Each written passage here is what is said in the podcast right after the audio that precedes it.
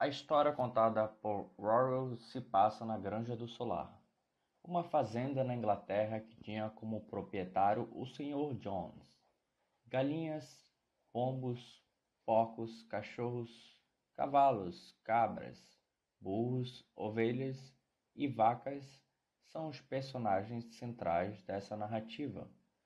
Os animais na ficção do escritor inglês possuem características humanas, fazem questionamentos densos, filosóficos, políticos e identitários.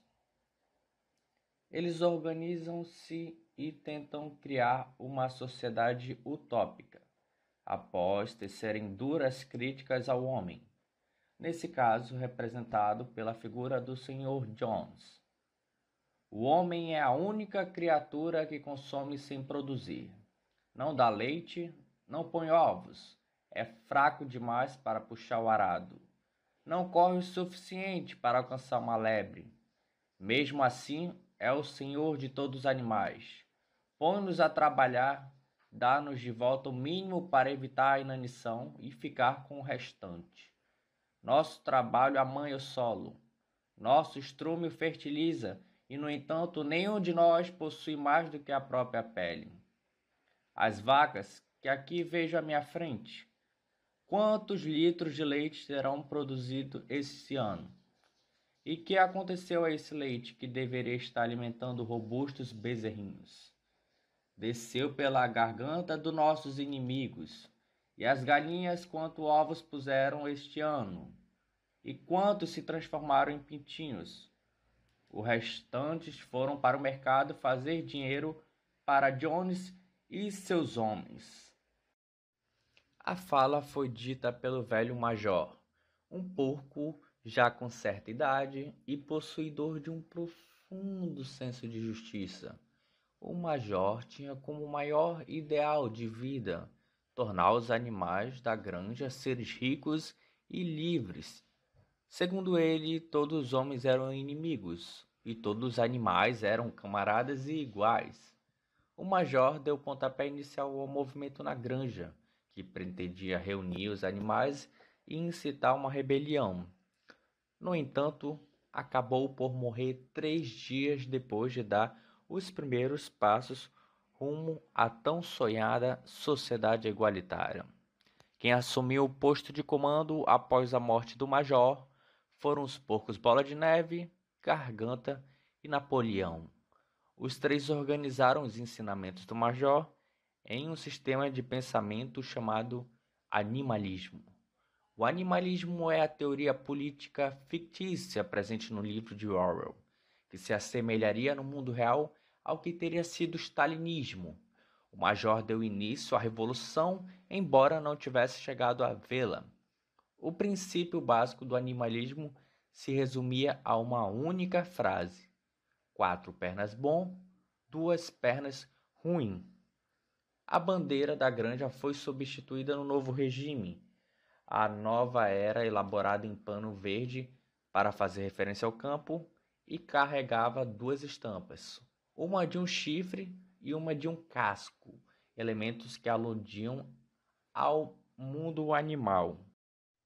Os animais ganharam um hino intitulado Bichos da Inglaterra, que sublinhava a esperança e o desejo de igualdade e liberdade entre todos. Foram instituídos na nova sociedade os sete mandamentos que norteariam o animalismo e a vida em conjunto.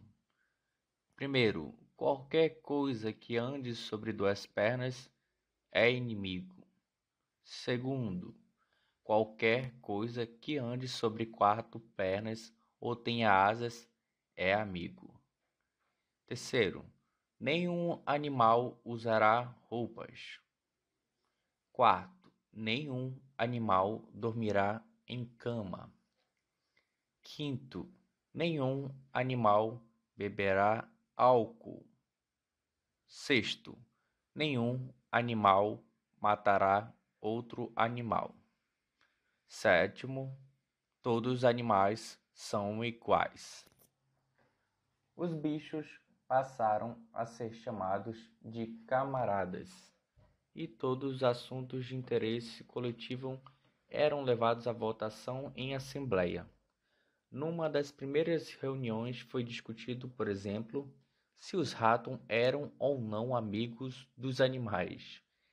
Em conjunto, também votaram a idade de aposentadoria para cada classe de animal e decidiram instituir aula de alfabetização para todos.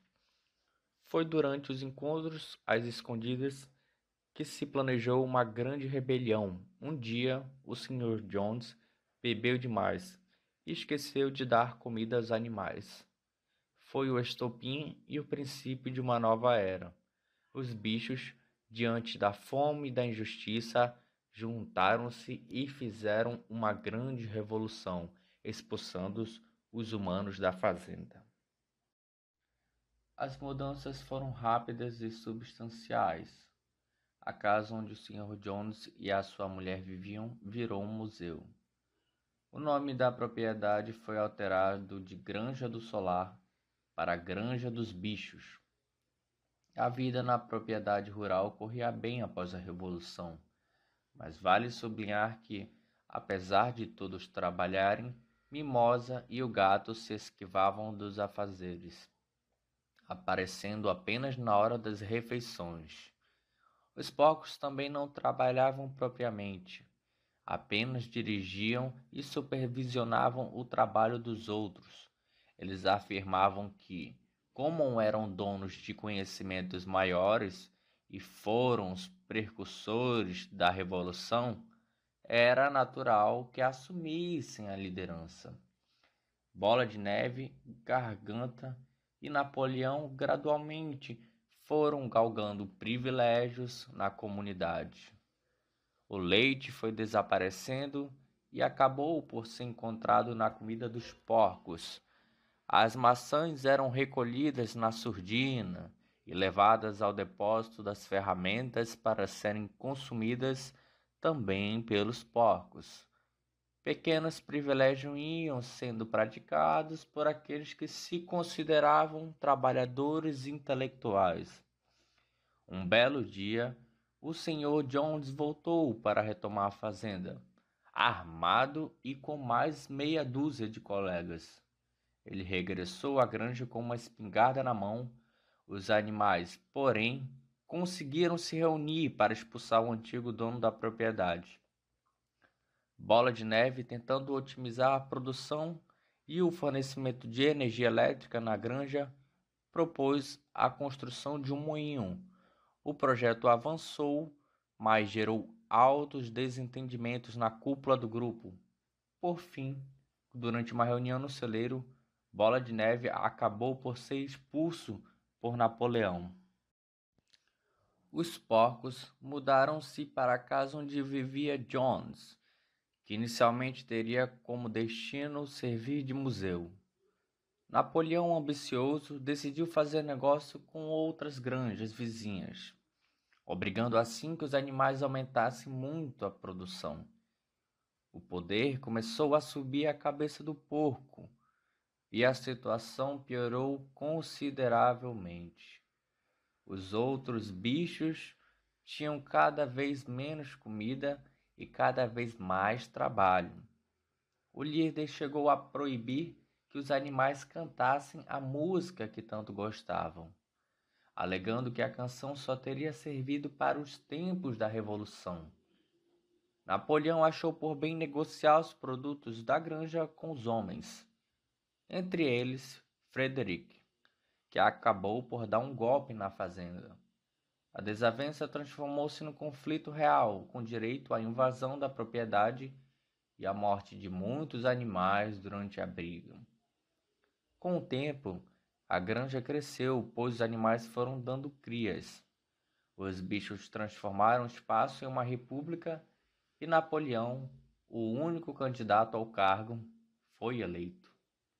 Devido às suas relações comerciais com os homens, estreitou os laços com quem tanto odiava e foi colocando em prática métodos que facilitavam a produção, o controle de gastos com a ração e com os horários de trabalho.